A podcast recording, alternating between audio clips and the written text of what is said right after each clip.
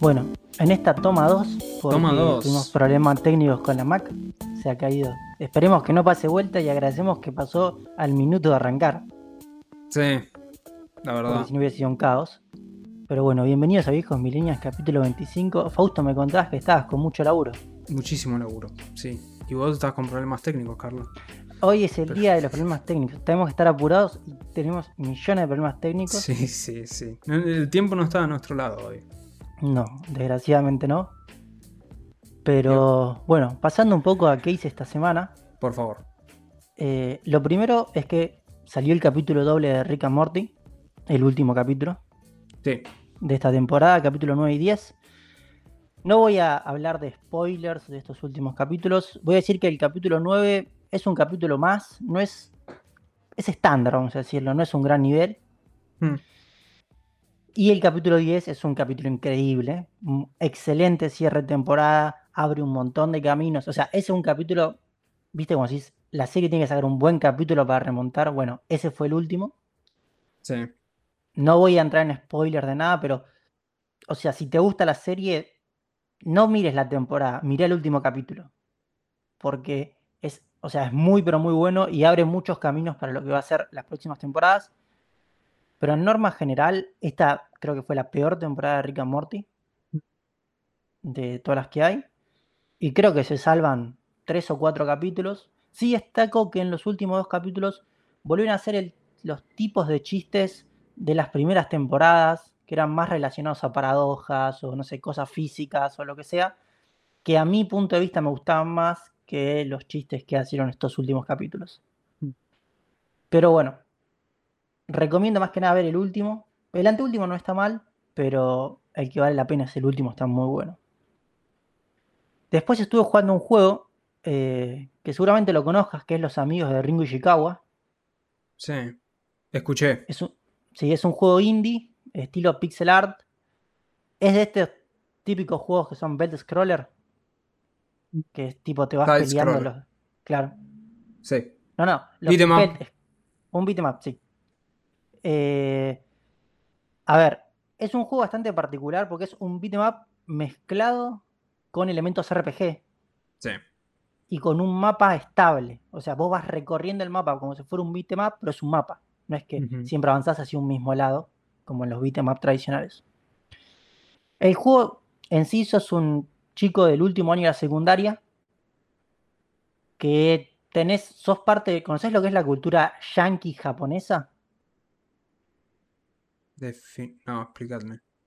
La cultura yankee japonesa es una cultura que sucedió de alumnos que eran como contrasistema, que se peleaban entre ellos y que defendían mucho su eh, instituto. ¿sí? Se cagan a trompas, pero con los de otro instituto. Fue una cul- subcultura que sucedió en Japón y el juego está basado en eso. Sos un, un- un chico del último año de instituto que tiene su propia como pandilla y se va cagando a trompadas con otras pandillas de otras escuelas. Y además de todo eso tenés que vivir, porque o sea, tenés que desde componentes RPG de juntar plata, de rendir materias, estudiar, o sea, típico RPG japonés. Persona, Pero- básicamente me estás definiendo. Claro, Pero- pero el tema es que es mezclado con que vos vas por la calle y te agarras a trompadas con gente que aparece todo el tiempo, como si fuera un beat'em up. Yakuza, entonces.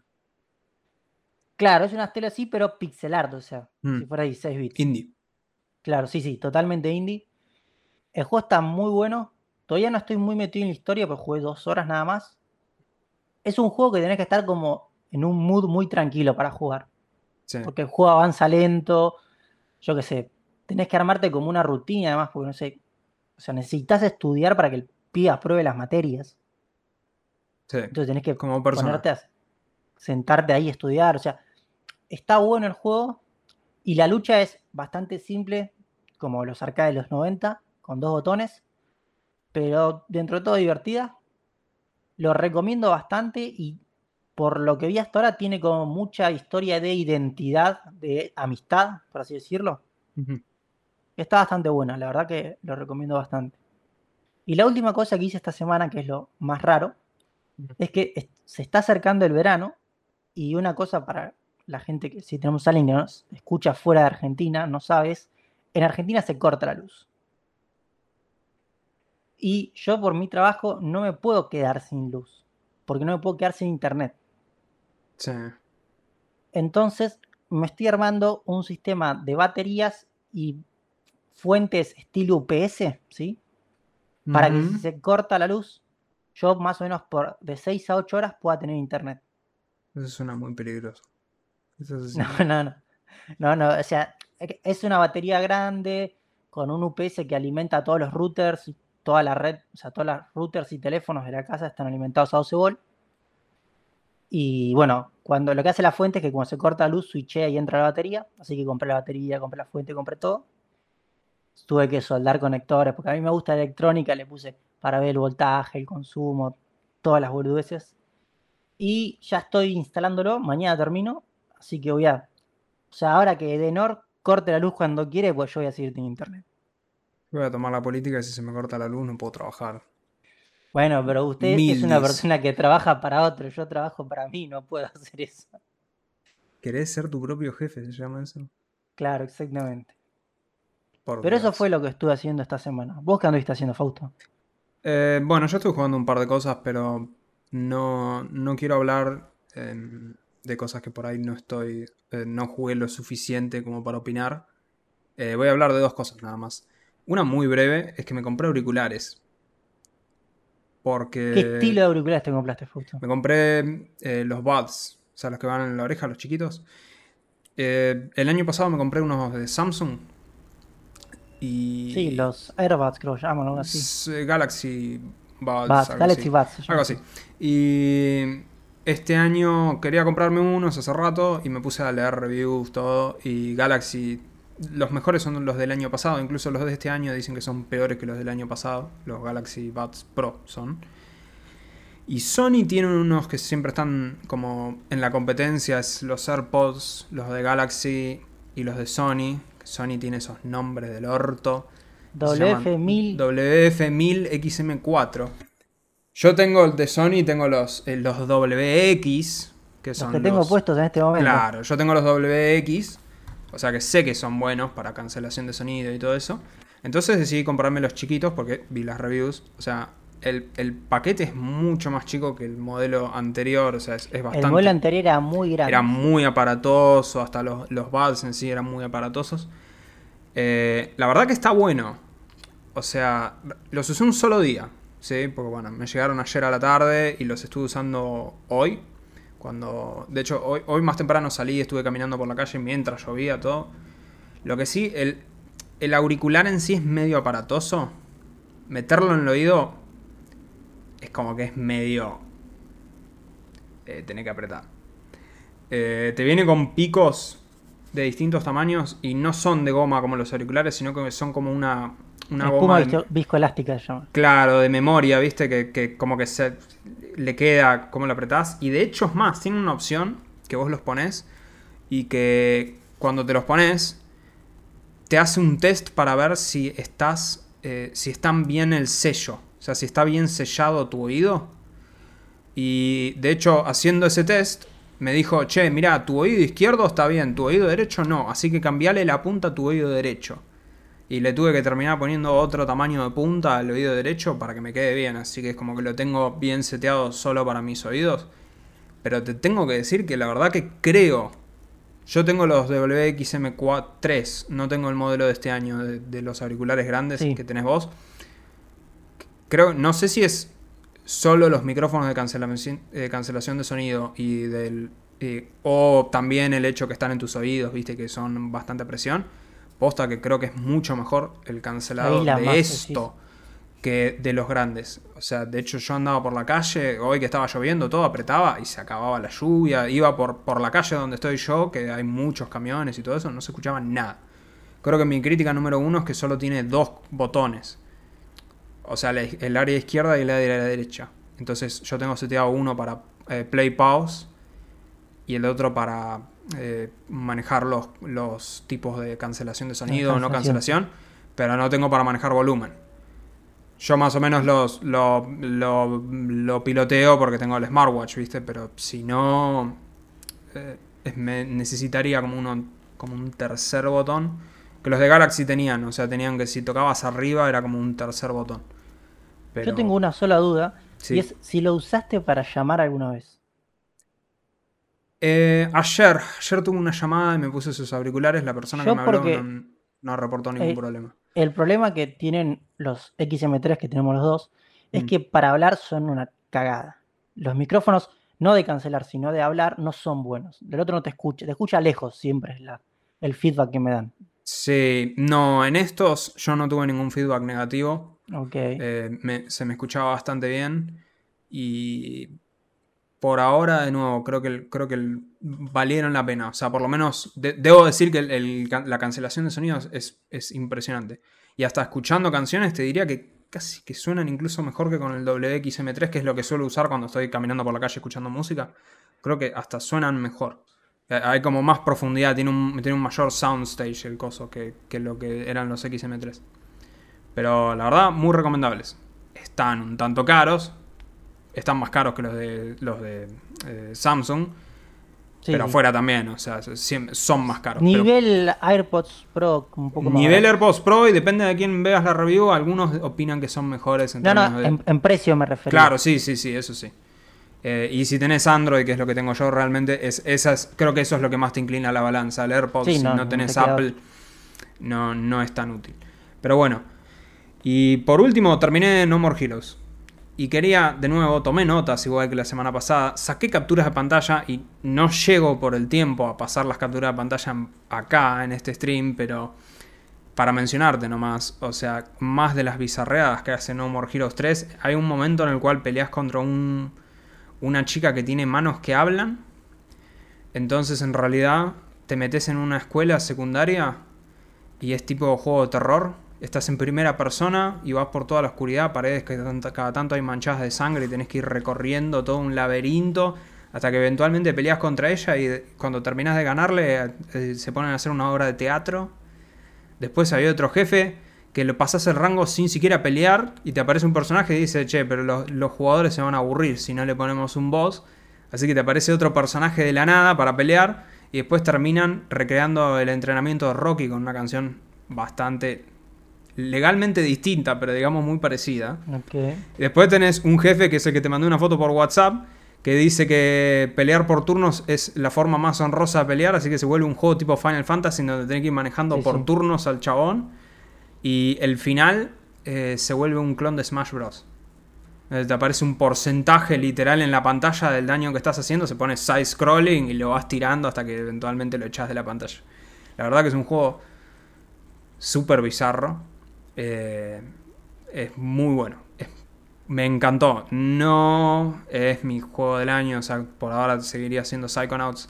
Porque tiene muchos detalles de performance y eso para Switch. Eventualmente si sale en PC, creo que es una recomendación que no, no, no hay ni que dudarlo. Es, es una experiencia muy buena. Pero eh, es, es muy bizarro. La verdad que me, me alegro mucho haberlo comprado y haberlo jugado cuando lo jugué.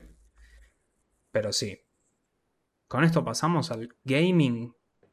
Sí, pasamos a las noticias gaming y traes una noticia de Play 5, Fausto.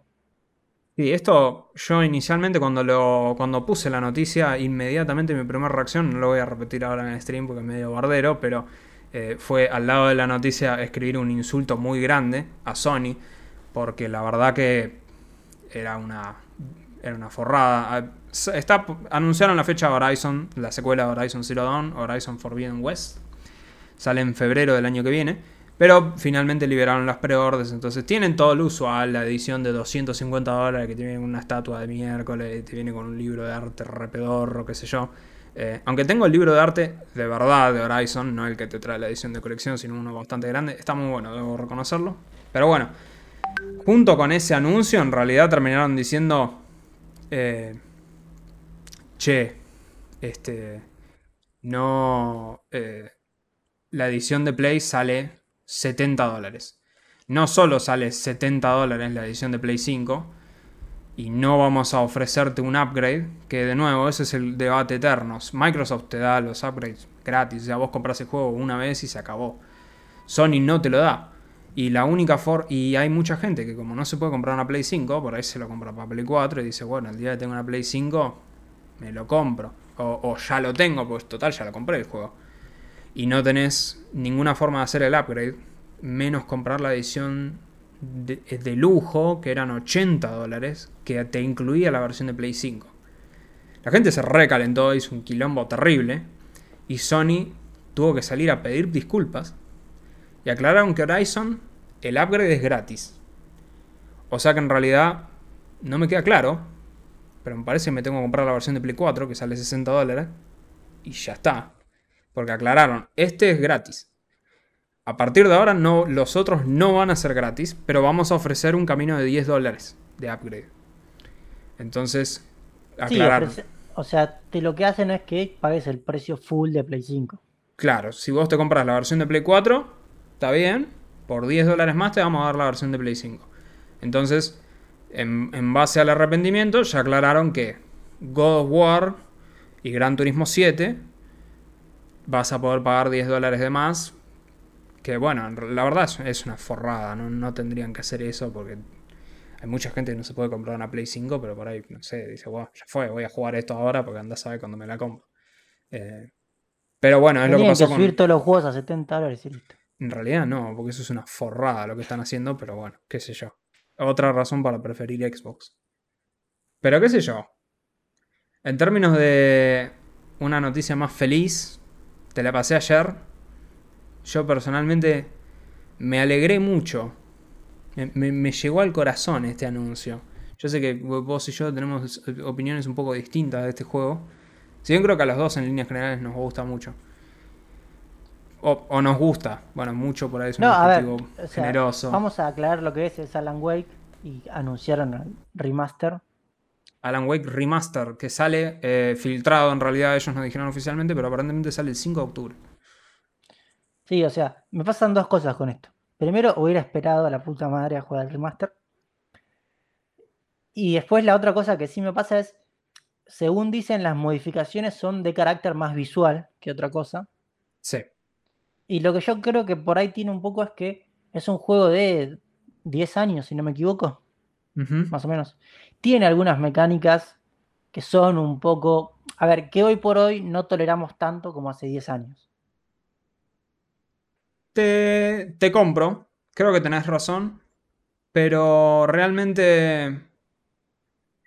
No sé, o sea, yo... Para mí Alan Wake tiene un lugar muy especial. Este... Creo que, creo que es que- un... Es un lindo puente entre lo que es narrativa y todo eso. O sea, creo que es más. Es, eh, siempre que cuando sacaron Quantum Break, que después lo jugaste vos, siempre decían, no, esta es la, la experiencia Remedy. Esto es como lo que nosotros queremos cuando decimos experiencia Remedy. Me parece que Alan Wake es más. O sea, es como ese, es ese matrimonio entre lo que es una historia heavy y interesante con, con una jugabilidad, qué sé yo. O sea, sí, tenés razón, es un poco medio arcaico, pero... Sí, o sea, a mí lo que igual me parece es que no se ve tan mal. No, O sea, eso es lo único que... O sea, no, no veo tan necesaria una remake, perdón, una remasterización en estilos visuales. Capaz suele cambiar un- alguna mecánica, pero bueno, es algo más complejo. Hay que ver en realidad porque hay rumores. O sea, hasta ahora no hay ninguna foto. Esto fue anunciado por Sam Lake, el creador y guionista del juego, en un, en un sitio de fans. De hecho, Alan Wake, el chabón hizo una carta abierta. Em, no hay ni fotos. Hay rumores de que el upgrade era literal cambiarlo al motor de control. Yo tengo mis dudas de que hayan hecho eso, porque eso es como bastante intenso. Eh, si hicieron eso, bueno, ahí sí. Eh, Eso es un cambio gráfico muy grande y por ahí dijeron, bueno, no, no toquemos el juego porque es mucho laburo, pero le, le tocamos todos los gráficos. Ahora, si, si es solo el juego así como estaba en PC, pero le sumaron algunos efectos gráficos, sí, no, no se ve muy mal. Igual, te soy sincero, yo lo voy a comprar inmediatamente. O sea, la verdad que ahora estoy re manejado y lo voy a volver a jugar. Siempre quise volver a jugar Alan Wake últimamente, así que ya está. Esta es mi excusa para volver a jugar Alan Wake. Pero, nada, es buenísimo. Lo que sí hay que mencionar, que hay que retrotraerse, porque lo discutimos en este podcast en su momento, hace mil años se filtró por la Epic, por el store de Epic, se filtró Alan Wake Remaster. Tipo en el código de, Epic, en el backend, era como apareció, che, Alan Wake Remaster. Eh, bueno, junto con Alan Wake Remaster apareció Final Fantasy VII para PC. Eh, así que. Sí, eh, sabemos que tienen un contrato de exclusividad, pero creo que se acaba ahora en fin de año. Sony, evidentemente, se le debe estar por acabar y eventualmente va a caer acá en Epic. Y sí, Remedy salió a decir que en realidad ellos estaban haciendo dos proyectos con, con Epic: uno chico y uno más grande. Todo apunta a que el, chico era esto: era un remake de Alan, remaster de Alan Wake. O sea que el grande. Y probablemente sea Alan Wake 2. o puede ser el juego ese que mostraron de tiros basado en control. Ese creo que es chico. Porque creo que ese por ahí lo están haciendo ellos, pero ah, espero. Alan Wake 2 igual está rumoreado que lo están laburando, ya, ya salieron a decir, pero bueno. Por último, hoy, cuando estabas escuchando esto, porque siempre se me patinan las fechas, eh, hoy hay un evento de Sony a las 5 de la tarde, si mal no recuerdo, en donde van a hacer anuncios bastante grosos, mínimamente. O sea, de alguna forma tienen que calmarte por si te compraste una Play 5. Sí, no tenés nada para jugar. No tenés nada este año. O sea, realmente yo, la tengo ahí, está pagada hace mil años. Eh, probablemente The Last of Us 2 esté ahí con algún update. Que algo te tienen que vender el resto del año con el multiplayer. un ray tracing. No, ni sé eso, porque por ahí no, no le da para correr todo eso. Recordemos que Last of Us se ve muy bien.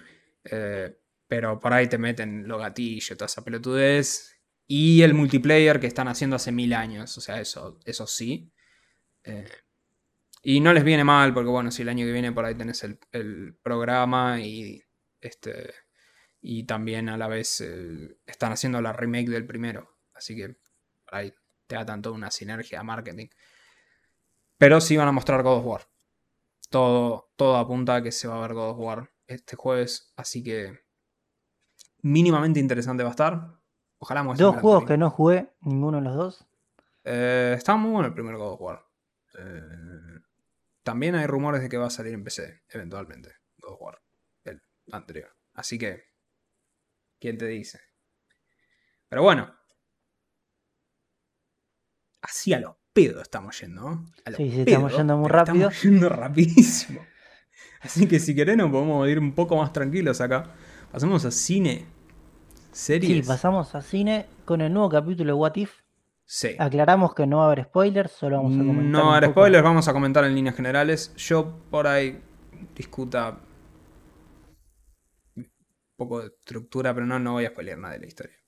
parece que A mí, la primera pregunta es: la voz de Spider-Man. No es.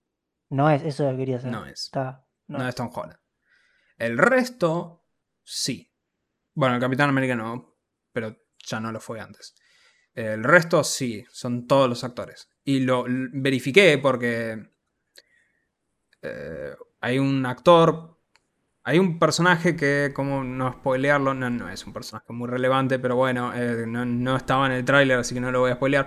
Hay un personaje que es un personaje secundario en las películas de Spider-Man, que también es un personaje secundario de Iron Man. Ah, eh, sí, Que yo no sabía si era el actor o no, porque no me sonaba mucho, pero sí es el actor. Eh, en líneas generales. Eh, si te gustan las cosas de zombies, te va a gustar. A mí mucho no me gustan las cosas de zombies. Me parece, no me gusta mucho. Bueno, de nuevo disentimos. Eh, a mí no me gustan mucho las cosas de zombies igual, ¿eh? El tema es... Yo leí Marvel Zombies cuando salió, me parece. Si, mal no recuerdo, lo leí cuando salió. Y después fui leyendo cuando sacaron más números. Creo que es un 4 en total. Eh, Marvel Zombies. Y de hecho las escribió el chabón que escribió The Walking Dead. Eh, pero a mí históricamente cuando salió, de hecho, me pareció muy bueno.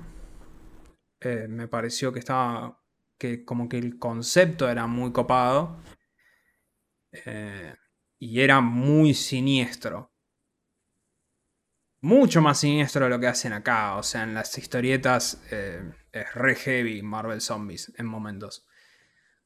Acá me pareció un... Me pareció bastante copado. O sea, tomaron más o menos la misma idea de las historietas.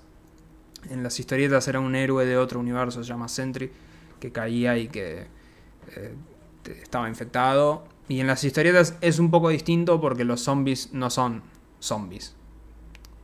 O sea, sí, pero no son solo zombies, como los ves acá, que, no sé, que, no hablan ni casa.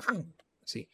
Eh, en el cómic, este, todavía tienen su inteligencia, o sea, todavía tienen sus memorias, tienen sus habilidades, o sea, usan, usan sus poderes y todo. La diferencia es que están, bueno, aparte que están podridos, porque son zombies, eh, tienen, este, tienen un hambre como muy como psicológico, necesitan comer siempre todo el tiempo. Eh, hay cosas que de hecho están bastante sacadas de esa misma historieta, o sea, bueno, bueno, estuve a punto de decir un detalle del episodio, pero, o sea, hay, hay cosas que están muy sacadas eh, me sorprendió, de hecho, que hay momentos que son bastante heavies. Eh, eh, sí, hay momentos que son un... No sé si, a ver, son como lo que, lo que te esperarías de cómo actuarían personajes en una película de zombies, ¿sí? sí, pero me refiero a, Al desapego a la vida del otro, me refiero yo. No, pero me sí, pero por ejemplo me refiero a la, la, muerte. Hay un personaje que se muere que lo parten a la mitad, por ejemplo. Sí, sí, bueno, eso eh, es. Eh, eso es como que me llamó la atención que hagan eso. Eh, hay, que reconocer que el dibujo animado es la única posibilidad de que hicieran esto, claramente. así que desde ese punto de vista me alegra que estén haciendo esta serie porque les permite hacer esas cosas que de otra forma no harían. Y, debo decir que habiendo leído el cómic cuando salió y todo eso, jamás en mi vida me pensé que iba a sentarme a ver Marvel Zombies en, alguna capacidad oficial. Eh, no, lo que sí hay es que hay bastantes referencias a películas de zombies. Hay una referencia a Soy Leyenda, hay una referencia a Guerra Mundial Z, y hay una referencia a. ¿Cómo se llama? Eh, la que actúa, la que es de, de, risa de zombies, que salió la 2 hace poco. Eh, Zombieland. Zombieland. Sí, sí, sí, sí. Hay una referencia que es muy Zombieland. La vi y dije, uff, esto es un, esto es un, un guiño amistoso, digamos. Eh, a mí me pareció que estaba muy bien hecho. O sea. Y, es más, el final del episodio, que de nuevo no voy, no voy a decir nada, es muy. Eh, es muy coherente con lo que eran las historietas. O sea, las historietas de Marvel Zombies, los finales siempre fueron muy similares. Para no, no entrar en detalles. Espero que... Nada, nada, sí. No, sí, lo único que iba a decir es que hay... No vamos a entrar en la trama del capítulo, pero hay un error en la... O sea, pero no de la, de la historieta en sí, de Marvel ni nada, sino de algo que hacen que en la a ver, que físicamente no tiene sentido, ¿sí? vamos a decirlo así. Que por ahí eso me molestó un poquito, pero bueno, es un detalle. Siendo que tenemos mucho tiempo de sobra, ¿por qué no entramos en spoiler directamente y me lo decís? Porque no, tuvimos la posibilidad de discutirlo por nosotros solos, así que voy a hacer una cosa, eh, de nuevo, tiempo, ¿sí? En la descripción abajo, o bueno, si nos están escuchando, la descripción también está abajo, así que no importa. Eh, siempre está abajo la descripción. Siempre está abajo. Eh, y si me acuerdo, eh, voy a poner el, tiempo acá, pero la vez pasada me costó más de lo que pensé. Como apuntar me está costando mucho. Ahí. así que acá va el tiempo, voy a marcar tiempo. Spoilers, ya. Bueno, ahora sí, contame. No, el virus, ¿sí? Que los infecta, lo traen del mundo cuántico, ¿sí? Sí. Bueno, hay algo que se llama decoherencia cuántica, que es lo que evita que todos los fenómenos cuánticos que existen en el, que existen en el mundo cuántico no se trasladen al mundo clásico. O sea, nosotros vemos la realidad en un fenómeno clásico, no cuántico. Eso se llama de coherencia cuántica, que hace que cuando vos tenés muchos procesos cuánticos por eliminación estadística, porque se distribuye normalmente, es imposible que puedas traer algo del mundo cuántico porque se cancelaría con otra cosa. Eso quiere decir que el virus en sí, como lo traen, no podría pasar. Pero eso me molestó, pero, eso es un detalle muy fino, yo entiendo que es muy fino. Es muy fino, yo te dije, era muy fino, pero a mí esos detalles finitos me gustan. yo pensé, se basa dado el historial de, nuestras discusiones a través de estas cosas, o incluso de películas de Marvel y todo eso, que, íbamos, que ibas a tener más un problema, no sé, con el guion o algo así. Pero no decir, no, físicamente es una cagada. Yo te dije, era, era muy fino el detalle. Es muy fino el detalle. Eh, bueno, pero ahora ya que estamos en spoiler, podemos discutir libremente. Eh, Creo igual que está muy bueno. O sea, eh, Marvel Zombies originalmente siempre termina mal. O sea, siempre termina con que, con que los héroes pierden y que los zombies van sí, sumando más poder y se siguen expandiendo y expandiendo. Se sabe que van a hacer una segunda temporada de What If. Eh, y uff, la alarma está de mi lado, si se escucha. Eh, se sabe que van a hacer una segunda temporada de What If y me gustaría saber si van a. Eh, si van a continuar esto. O sea, si hicieran como hicieron las historietas, lo deberían continuar. ¿Está confirmado que es solo un capítulo de zombies? Sí, en esta temporada sí. Ok. Pero nada, o sea. De, hecho, todos los otros episodios ya, está, ya se sabe cuáles son, qué temas van a cubrir y todo eso. Pero me, de nuevo, la verdad que me pareció interesante. O sea, me gustó lo que hablaron de. O sea, los, lo que hicieron los personajes. Lo de Ant-Man, que es una cabeza. De hecho, en las historietas pasa, pero con un zombie. con Hawkeye. O sea, de Hawkeye queda solo la cabeza y lo meten. Lo meten en un. En un este. En una. En un cuerpo de robot. Así que eh, está. Eso estaba bueno. Pero. No, lo que está. lo que sí me pareció, que eso tengo que reconocer que fue bastante interesante, es el giro que le dan a Visión. Con Wanda. Claro, con Wanda. Eh, bueno, en las historietas eso pasa. Que como no se lo pueden comer a Visión, lo hacen bolsa igual a Visión, como para que no quede, viste, para que no los mate a todos. Pero Visión queda atrapado. Eh, y de hecho Wanda lo tiene atrapado, está como atado a un montón de cables. Y, es returbio porque hay tipo una escena de Wanda está todo medio desfigurada porque es un zombie a fin de cuentas. Y, hay un cuadro que el Visión le pide un beso. O para recordar. Y, y Wanda le dice, no, ahora no, mi amor, tengo hambre. Este, o sea, es, turbio y Visión siempre tuvo eso. Eh, y lo de Thanos del final. No me quedó claro por qué tenía las 5. Es porque eso era Infinity War. Claro, pero la, Esa es la época de Infinity War. Pero no, se no pero le falta la última, que es la de la visión. Ah, pues yo pensé que la tenía, yo vi mal entonces. No, no, claro, o sea, en realidad el chiste del final es que ellos estaban yendo a Wakanda con la última gena del infinito y justo estaba Thanos ahí que tenía todas las otras. Eh, ah, ok. Tienes, o sea, en las historietas, de hecho, bueno, no, es un spoiler para la serie, bueno, perdón si es un spoiler para la serie, pero la verdad que faltarían años para que spoileen esto. En la serie, en las historietas, si mal no recuerdo, terminaba con que aparecía Silver Surfer, eh, Personaje con una película muy trucha. con una película muy trucha, pero en las historietas nada que ver. Eh, y venía Galactus a comerse la Tierra.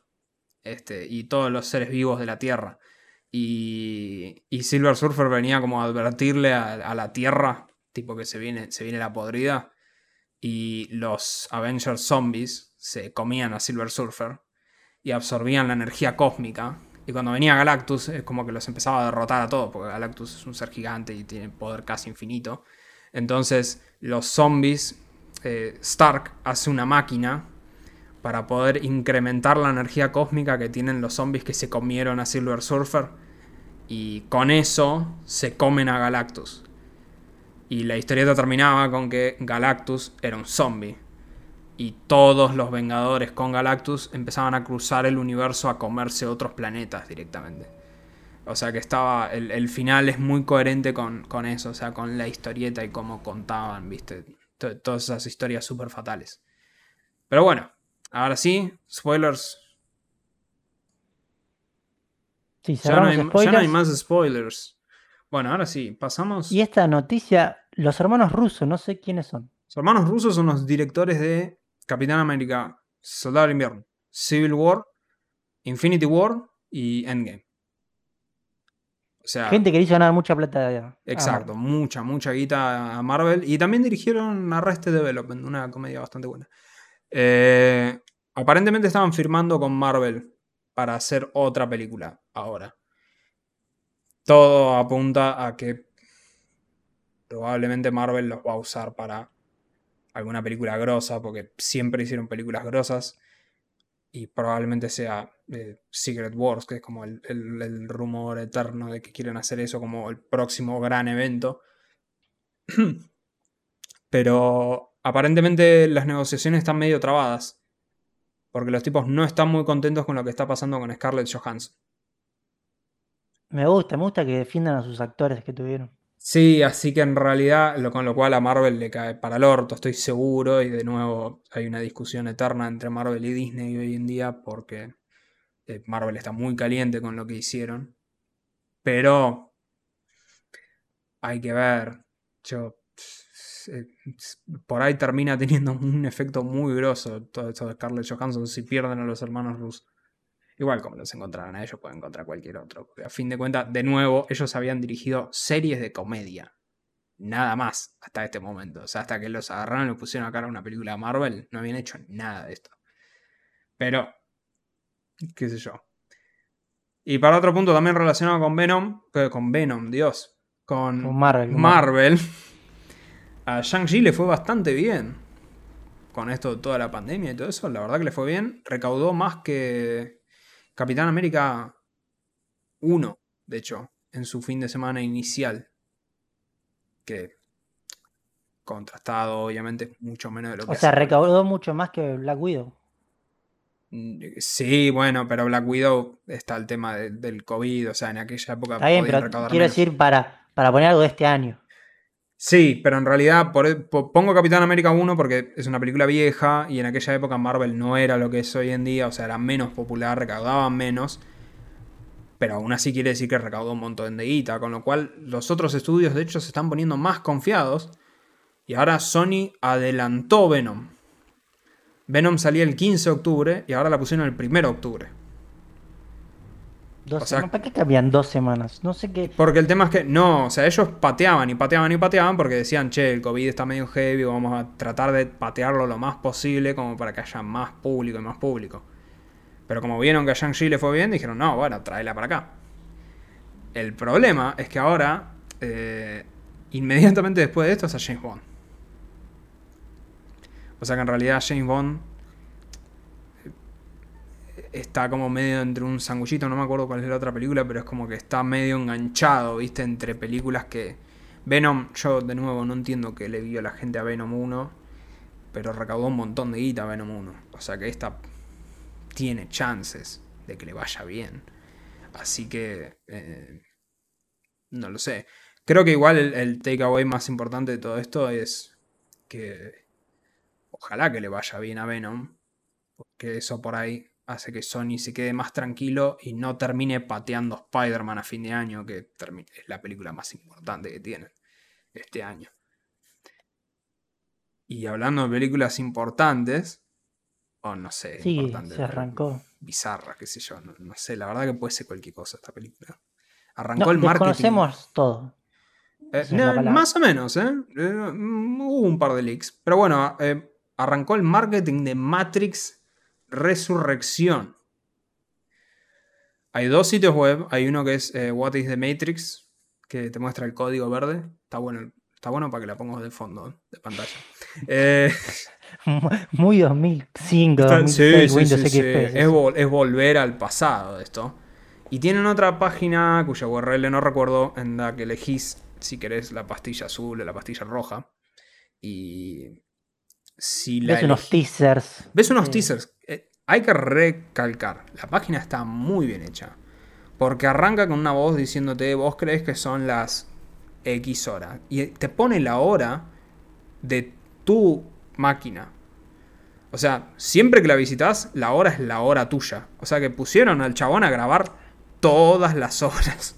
Sí, bueno, tampoco es. Está, no, está muy bien hecha. Y lo mejor es que en realidad cada vez que entras te muestra una serie de clips distintos. En total aparentemente hay 180.000 combinaciones posibles de clips. Eh, calculo que no tienen 180.000 clips porque si no te pusieron toda la película ahí adentro. Eh, yo te pasé un link, hay un link. Sí, sí. Si lo quieren buscar en YouTube, hay un link. Si no quieren entrar 40 veces a la página esa, en donde alguien hizo más o menos un compilado de todas las tomas de, de que salen de esa página web. La película sale el 20 afuera, el 22 de diciembre y de hecho sale en HBO Plus. Con lo cual sale en el Plex de Carlitos. Igual que ¿Sale el mismo día la Suicida. película? Sale el mismo día. Sí, sí, sí, sí. Eh, igual que el Escuadrón Suicida. Así que, que quiero tu opinión de lo poco que pudiste ver. El tráiler sale hoy. De hecho, si no me falla la cuenta, cuando nos estás escuchando, el tráiler ya salió. O sea que vos, oyente, tenés eh, conocimiento que nosotros no tenemos. En realidad mentira, porque yo ya me leí toda la descripción de eso y me leí spoiler de la película. O sea que bueno, yo sé más que vos. No, ¿Qué, o sea, qué- a qué ver, opinás? Lo primero es que Matrix, la saga original, a mí me gusta muchísimo. ¿Las tres? Claro. Sí, sí, o sea, ¿Las tres te gustan mucho? la última es la que menos me gustó. La 1 y 2 me pareció bastante Sí, buena. la 1 me parece es excelente. La 1 está bien, la 1 te compro. La 1 creo que es. Bueno, no, iba a decir una barra basada, iba a decir que es una de las mejores películas del. Pero no, bueno, es una excelente película de los 90. Creo que marca mucho lo que son los 90. Y marcó un antes y un después para mucho del cine. No, pero no, pero un montón de cosas. La 2 ya es como medio más. La 3 es cualquier cosa. La 3 no me escena gustó con el arquitecto y eso que están hablando. Es como que la historia es la se fue al carajo. Bueno, no, La bueno, la en esa también, esa es malísima.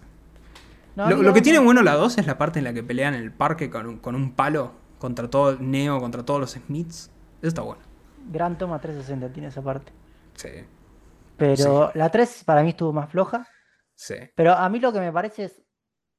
O sea, tiene una historia que es autocontenida, ¿sí? Que empieza y termina bien.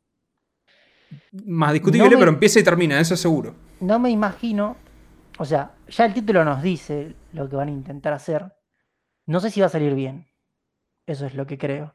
Ahora bien, lo que sí hay es. Vos ves estas pequeñas imágenes. Hay mucho John Wick, mucho Es muy raro que a, que a Keanu Reeves no le hayan. O sea, no, no solo filmación John Wick. Eso también tiene que ver con que. eh, no me acuerdo ahora el nombre, pero el director de las escenas de acción de John Wick está acá. La película la dirige una de las hermanas de Wachowski, pero el director de acción está acá. Ahora lo que voy es. No entiendo por qué no le cambiaron el look a Keanu. Porque está literal. Es como que el chabón salió del set de John Wick y se fue a filmar Matrix y después iba al set de John Wick. O sea, no se está, quería está igual. el pelo el tipo. Está igual, No no se se quería quería ni cortar cortar el pelo ni la barba. Está igual, igual, igual. Yo creo que ahí hay algo más también con el hecho de que. Voy a decir algo un poco tirado los pelos, pero si vos tenías al niño antiguo, ¿sí?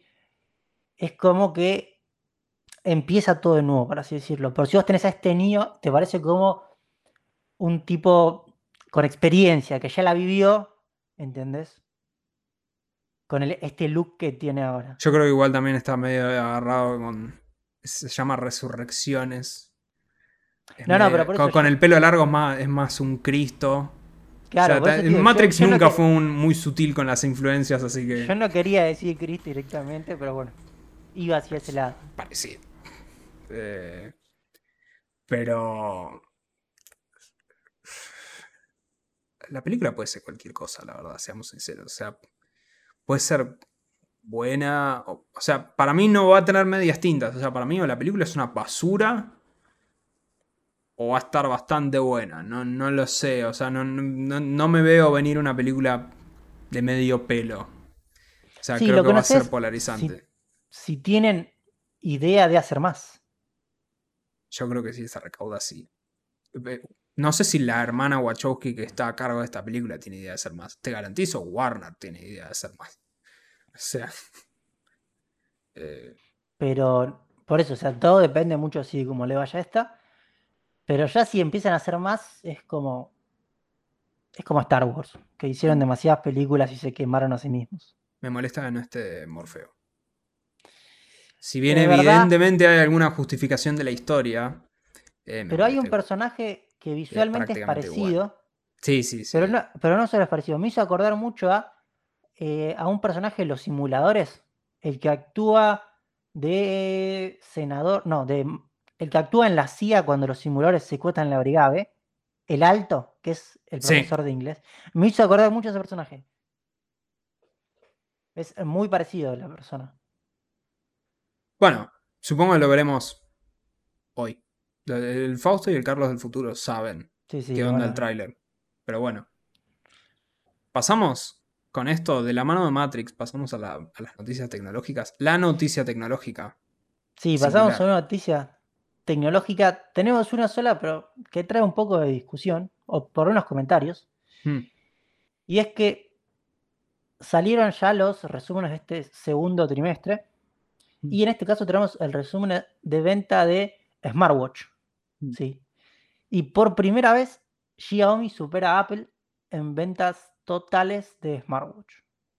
Mm. Lo cual, por un lado, es entendible. ¿Por qué? Porque Xiaomi tiene un smartwatch mucho más accesible en precio. Y además de un smartwatch con funciones específicas para China. Como que vos podés pagar con el smartwatch. Y que en China la pegó eso. sí. Porque con algo muy barato, no sé, creo que vale. No, voy a decir una barra basada, pero creo que vale 20 dólares o 30 dólares. Vos te podés llevar la billetera como, o sea, digitalmente, como permite el Apple Watch, pero el Apple Watch vale 300. sí. Eh, así que esto es la primera vez que sucede. Igual, obviamente, Apple y Xiaomi tienen todo el mercado, ¿sí? Porque después está mucho más lejos Huawei, Fitbit o Samsung, pero están muy lejos de Para lo que... para dar una idea, el último eh, watch, smartwatch de Xiaomi Sí, es el Mi, Mi Smart Band 6. Está 5 lucas 500. sí, sí, no es En una- Frávega. Es, es- es- es astronómica la diferencia. Sí, además es muy limitado. Yo tuve el Mi Band 2, para hacer una idea. Es, es limitado, tengo un amigo que creo que tuvo el 5, Mm. Pero dentro de su uso funciona bastante bien. Porque creo que hasta podés leer mensajes en los nuevos y...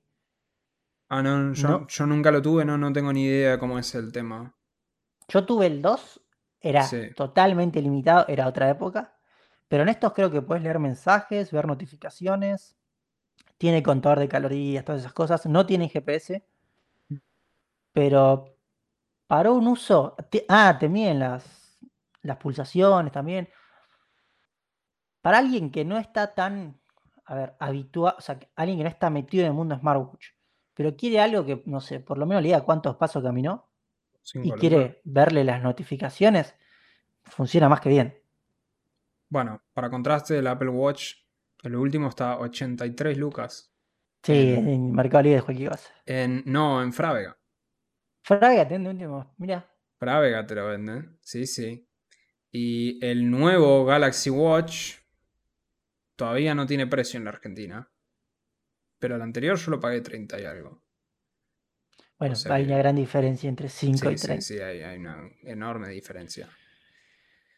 Creo que es inevitable igual. O sea, Xiaomi viene comiendo al mercado y va a seguir haciéndolo. Sí, sí, todo lo que todo lo que es gama media para abajo es todo Xiaomi. Y no, no se va a detener. Pero bueno, pasamos a lo random. Pasamos a lo random. Y con esto vamos a una noticia internacional primero, que va atada tangencialmente a una, a una noticia nacional. nacional. Sí, sí, para que no, se, no nos queremos quedar atrás nosotros. Claro, pero contanos, Fausto, ¿qué se trata esta noticia internacional que nos traes? Volvió ABBA. Después de 40 años, vuelve ABBA. Se quedaron pobres y había que recaudar. ABBA, igual, yo no recuerdo el número, o sea, tendría que haberlo googleado, pero siempre está la historia de que a ABBA le ofrecieron obscenas cantidades de dinero para volver a tocar. Y ABBA siempre dijo no. O sea, ellos son los que decían, no, no hace falta. Porque claramente están forrados en guita. Ellos, los nietos y los nietos de los nietos. O sea, tienen muchísima guita. Yo estoy seguro que ABBA con las regalías deben ser monstruosas. Pero decidieron juntarse. El 5 de noviembre sale un disco nuevo. Hay dos temas ya disponibles de ese disco de ABBA para escuchar. Escuché los dos y suenan yo. O sea, si, si me decís que es un disco de viejo de ABBA, te digo, te creo. Cantan igual, la música es todo igual, la verdad que es, es todo igual. Pero... Y no van a cambiar ahora que ya tienen la fórmula. No, bueno, pero por ahí sí, sí, bueno, cambian un poco, cantan un poco distinto porque están grandes, pero no. Hay autotune ahí. Puede ser, porque el tema es que junto a eso anunciaron una gira ahora. Uno dirá, bueno, ¿cómo salen de gira ABBA? Bueno, ABBA sale de gira con ABBA Voyage, en el cual van a salir con una filmación. Hicieron una... Se juntaron con ILM, básicamente el, el, el- uno de los más importantes estudios de efectos especiales y les capturaron los movimientos y, y crearon dobles CG que depende del ángulo son bastante polémicos. ¿Vos viste el tráiler? No lo llegué a ver. No lo llegué a ver. Pero. Es más, estoy, estoy entrando a ver en vivo, pero imagino que esto debe ser. Poné ABBA Voyage trailer y tenés momentos. Es más, hay uno que dura 35 segundos y ahí los ves. Eh, hasta tienen, no sé por qué, tienen un traje que es, que es tipo Tron. Y porque yo, no- todo no lo que tiene es. sentido. Todo lo que es realidad virtual y todo eso, siempre tenés que poner algo de Tron. Me hace Es acordar. canon Tron. Es, es muy, es muy como, como Tron, la última que hicieron, ¿cómo se llama? Eh, Tron. Hay dos de Tron, la de animados. La más la nueva, no, no, la más nueva de Tron en la película, que estuvo eh, Daft Punk. Sí, la película. la Uprising, película. ¿no es? No, esa, no, esa Tron la serie. Legacy, Tron Legacy, ¿no es? No, la serie es Uprising, sí es Legacy. Eh, y eh, que estaba Jeff Bridges hecho en CG Claro, para el Jeff Bridges joven y el Jeff Bridges moderno y era medio bizarro. Y era el 2010, esto es 2021. Sí, pero yo creo que no, que no está muy lejos esto de, de lo No, que no, se- por eso digo, ya estamos en 2021. Es Yo siento que esto es un robo igual. Porque vos, vos no estás yendo a ver ABBA. Vos estás yendo a ver un video. un video de YouTube. Sí. Ojo, en el caso puntualmente, o sea, yo no sé cómo son los detalles de la gira afuera, pero en el caso de donde son ellos puntualmente, eh, es más, te cuentan en el video, hicieron un stream de una hora hablando ellos. Eh, te cuentan como que no había un estadio que tuviera las capacidades para hacer lo que ellos querían, con tipo los shows de luz y todo eso, así que construyeron uno. Eh, o sea, ese nivel de guita estamos hablando. Eh, así que. eh, yo, yo siempre lo comparo con el recital de Soda Stereo. La gira de. Soda Stereo que están haciendo ahora. Que perdón, ahora estaban haciendo antes de que cayó el COVID. Ah, ahora sí, sí. Que.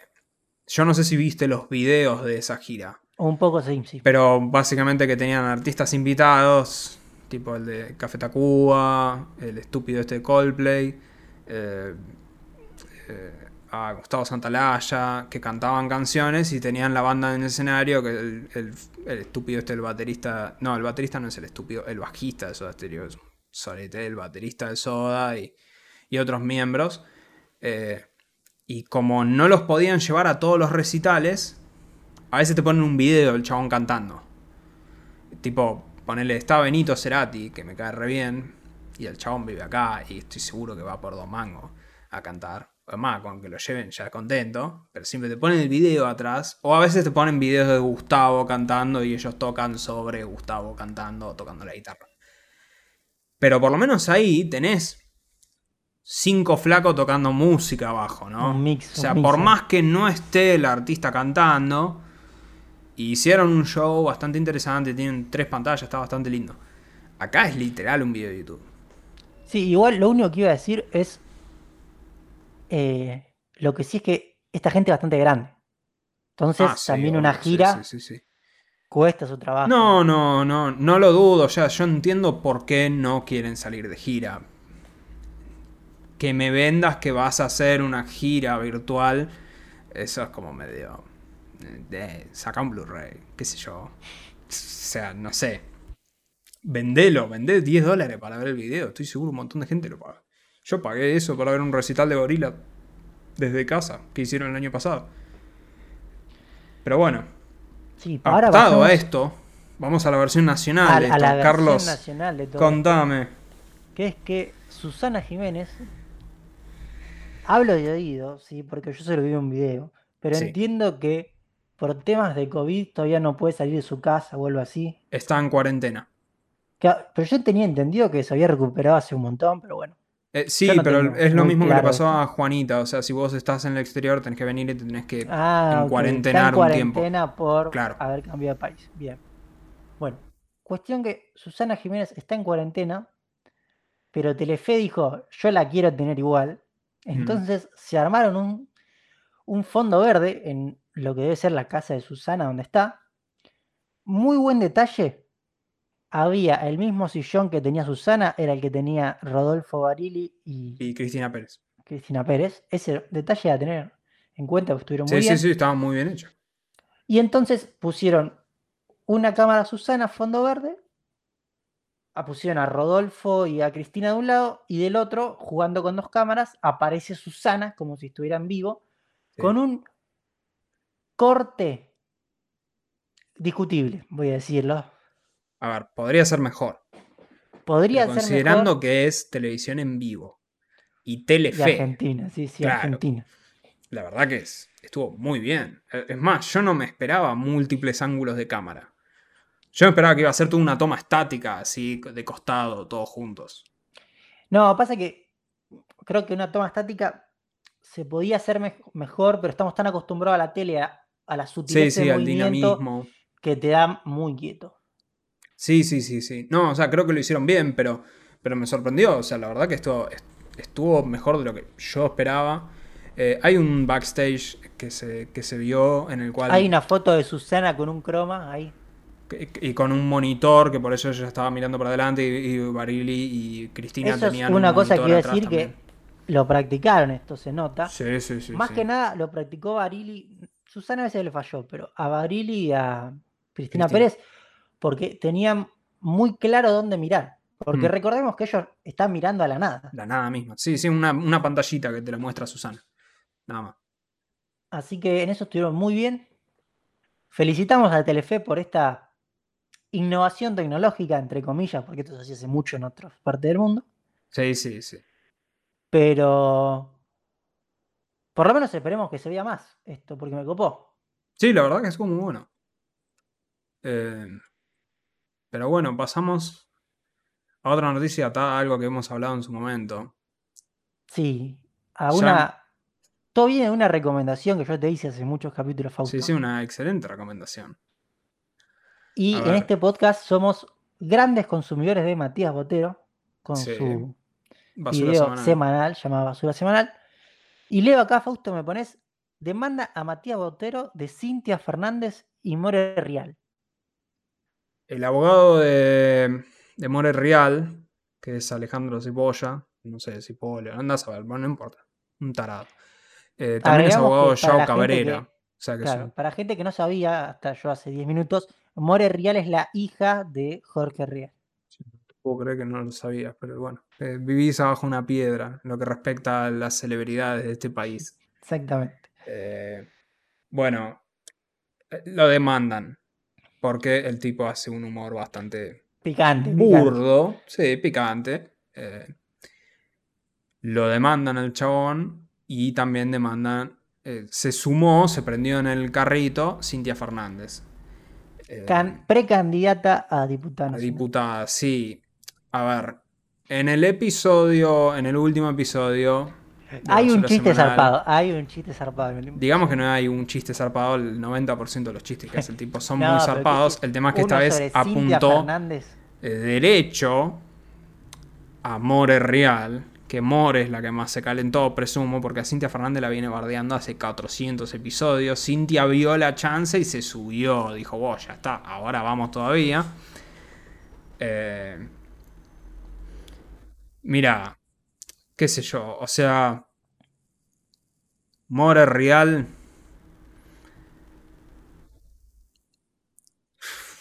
No, mi pregunta es si esto no es más generar publicidad que otra cosa.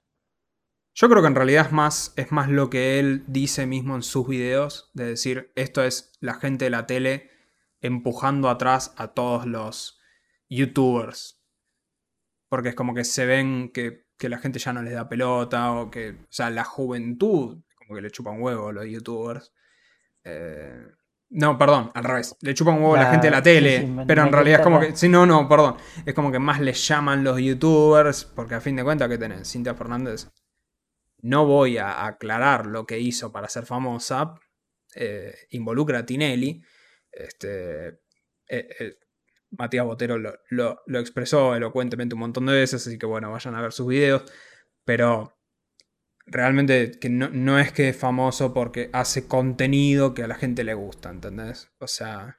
No, es que creo que, a ver, primero principal creo que ninguno, o bueno, está muy mal generalizar de esa manera, una mayoría bastante importante de la gente de la televisión está muy atada en el contenido que crea. Un contenido que por ahí, hoy por hoy no es lo que busca la gente en su mayoría. No. Y además, como, o sea, yo creo que con, a ver, que Matías Botero también, a ver, le hace un, está claramente bardea mucho, pero el bardear igual es una cierta publicidad. Sí, obvio. De vuelta. si no fuera por esto de Matías Botero, yo no tenía ni idea quién es Morel Entonces, tampoco es que tan mal.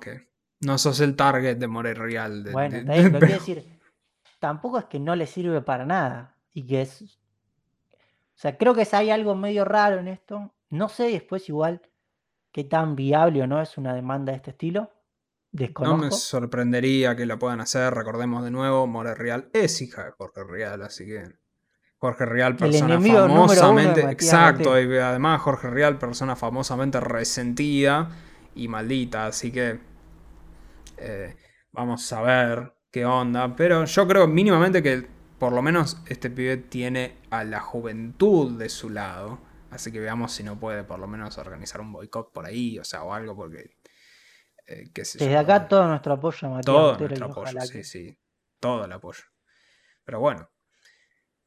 Pasamos a Bake Off. Bake Off arranca el lunes que viene. Eh, la gran nueva apuesta de Telefe. Obviamente lo voy a ver, esto seguro lo voy a ver.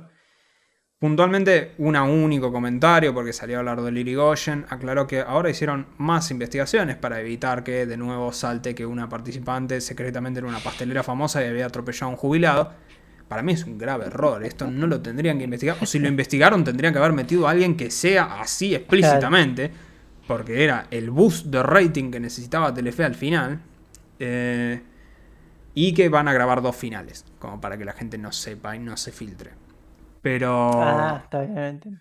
Pero vos, Carlos, tenés una participante. Es increíble esto, pero yo tengo data de esto. Increíble. a, ver, a ver cómo lo explico. Hay dos periodistas de gaming argentinos, que es una dupla, que es Rippy Risa y Guillermo Leos, trabajan en Malditos Nerds. Yo los miro mucho, para mí son bastante buenos. La novia de Guillermo Leos, que su usuario de Twitter es xpau, eh, que sería P-A-W-S-I, ¿sí? Es, o sea, ella hace tortas y tiene un Instagram donde creo que las vende, pero, o sea, no es lo que trabaja ella, es como un hobby y que de repente vende tortas. Hace muchas tortas tipo con motivos de videojuegos, porque obviamente ella juega videojuegos, además tiene un marido que trabaja en la industria. muy buenos, muy buenas tortas. O sea, no sé el sabor, obviamente, pero visualmente es increíble lo que hace. O sea, vos lo ves y dices, no, loco, qué bueno que está. Y hace como dos o tres meses, ella mandó un tweet diciendo, ya fue, y como que me anoto en Masterchef. ¿Sí? Porque sé que había un casting o algo así. Cuestión que quedó en Masterchef. Eh, En y Bake creo. Off. Perdón, perdón. De vuelta, esta es mi ignorancia. Por de favor, sí, sí. programas. En Bake Off quedó. Y eh, este domingo, que creo que fue que apareció el tráiler Mm. por primera vez, aparece Está, ella sí, sí, en, varios lugares. O sea, así que va a estar. Ella Sí, salió como que no lo podía Parece que la bardea, que la bardea Betular. ni desmentir. Lo vi. Sí, a mí, y con eso es lo último que iba a agregar sobre esto. Estamos muy contentos. De llama Paula, la chica que esté en Paula. Vamos, obviamente, a apoyar a Paula en este contienda. Pero lo no, que- no me comprometo hasta no ver un par de episodios, sino descubrir las personalidades. Lo que te va a comprar con alguna torta de videojuegos que haga. Pero a mí lo que me parece raro es como que yo vi el tráiler porque estaba ella. Y hay como varias partes como que le dicen, no, esto tiene mucho de esto o lo otro. Y ahí yo lo agarro con pinzas. ¿Por qué? Esta flaca no es una profesional, pero es muy buena haciendo lo que hace. Le compro un montón de gente tortas que dice son buenísimas y es muchísima la gente. Entonces, acá lo que se hizo famoso es una foto de ella que dice manteca. Y es como que si le había puesto un montón de manteca. Es que eso es lo que dice Betular, sí, me ¿sí? acuerdo. del trailer. Ahora, mi pregunta es, esta flaca, de vuelta, no es una profesional, pero hace un montón de tortas, se dedica hace un montón de años, vende, le compra un montón de gente. Va a ser, va a tener un error tan grave de ponerle un Es montón que, de no- es que, manteca. bueno, vos porque no estás acostumbrado a ver Bake Off. Espero que ahora veas Bake Off, porque ya tenés una razón. Es lu- lunes a las 22.30 horas por Telefe, Carlos. Voy a tener que enchufar, voy a tener que enchufar el deco para verlo.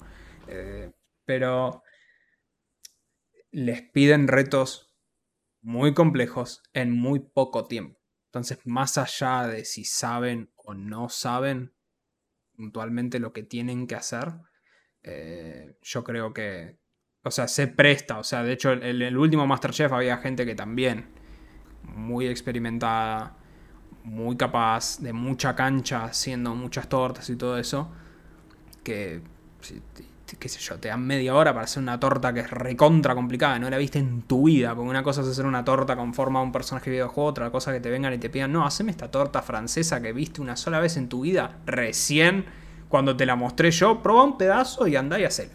Eh, se presta para errores. Eh, es. Yo. Yo no sé. O sea, para mí puede ser. Y no le resta, porque de nuevo es, es re jodida la competencia. Pero bueno, la No, vamos no, a por, ver. por eso a mí me da curiosidad. Me da curiosidad en el sentido de que yo sé que, o sea, de buena fuente, porque tengo, no un conocido, pero más o menos de internet, que le compró y dijo estaba buenísima. Quiero ver más que nada eso. ¿Qué es tan jodido que gente de tanto nivel no lo pueda resolver? Sí, sí, sí, sí. No, no, no, no, no. Te, te- te lo garantizo. Les piden cosas muy jodidas en muy poco tiempo. Eh, de nuevo, lo podés ver eh, todos los lunes a las 22, a partir del lunes a las 22.30 en Telefe. Sí, ahora lo Así único que te- seguramente va a pasar Sí. o esta es mi, por lo menos mi suposición. Está ganando muchos suscriptores en Twitter, ¿sí? Y Sí. todavía no empezó. Y además tiene mucho apoyo de comunidad gaming de Argentina. Va a ser una participante que, por la gente que mueve, va a estar bastante. Mm, no sé, no sé. Igual, de hecho, recordá que el concurso ya está muy Sí, sí, grabado. terminado. sí, sí. O sea, la chica puede salir la- en la segunda semana, ponerle hasta donde nosotros sabemos. O sea, están. la comunidad gaming todavía. quema Masterchef si pasa eso. Masterchef no, estoy con Eh, Bake, Bake Off. Off. Bake Off. Eh, no, porque quédate tranquilo, porque hay un montón de otras comunidades metidas en Bake Off. Vos porque no viste el Bake Off del año pasado, pero todos tienen sus fans. Yo recuerdo cerca de las finales cuando estaban todos. Es más, esta mina pobre que atropelló al el jubilado, todos la odiaban, todos la odiaban, todos la odiaban y ganó. Y tuvieron que sacarle el premio porque saltó que era una profesional y toda esa cosa. Pero antes de que saltara eso, todos la odiaban. Pero todos la odiaban. Y aún así había ganado. Así que en realidad. mm, No lo sé. Veremos. Pero bueno, me, me alegra que, que te intereses en Bake Off. Así que por ahí terminás viéndolo. por lo menos te ves el video de YouTube, porque Telefe lo sube a YouTube. El lo resumen, puedes poner en pero no 1,5. Pero te No, puedes poner en el dos, capítulo y lo pones dos. en 2. Bueno, lo pones en 2, pero lo podés ver y conoces a Damián Betular. Pero bueno, con esto entramos a las recomendaciones. Sí, yo traigo una recomendación que esta es buena, voy a decir, Ok. porque es un Todas las otras, las 25 anteriores son una bosta. no eran buenas. Claro. Olvídense. Este es un canal de YouTube que viene hace bastante, dos años, pero tiene solo 2.000 suscriptores. O sea, es un canal chico, ¿sí? Sí. Es, se llama Rodrigo Sábato. Es un pibe que vivió en varios países del mundo, ¿sí? No sé, Francia, Australia, Inglaterra. Siempre trabajando eh, de trabajos no calificados, tipo, no sé, en un restaurante, atendiendo, en un tiempo hizo Uber, ahora hace Uber. Sí. Cuestión, ahora vive en Japón. Está casado con una mujer japonesa, por eso vive ahí. Hace todos los días un blog de unos 10 minutos. Mm. El chabón primero tiene mucha interacción con la gente que lo sigue, porque lo sigue poca gente, que es más fácil tener la interacción. Y después te muestra un Japón muy copado, muy, muy real. Porque viste, a veces nos muestran Japón y te muestran, no sé, Akihabara nada más. Y el loco te muestra zonas más tranquilas donde él vive, cómo es mucho más la cultura japonesa de la gente.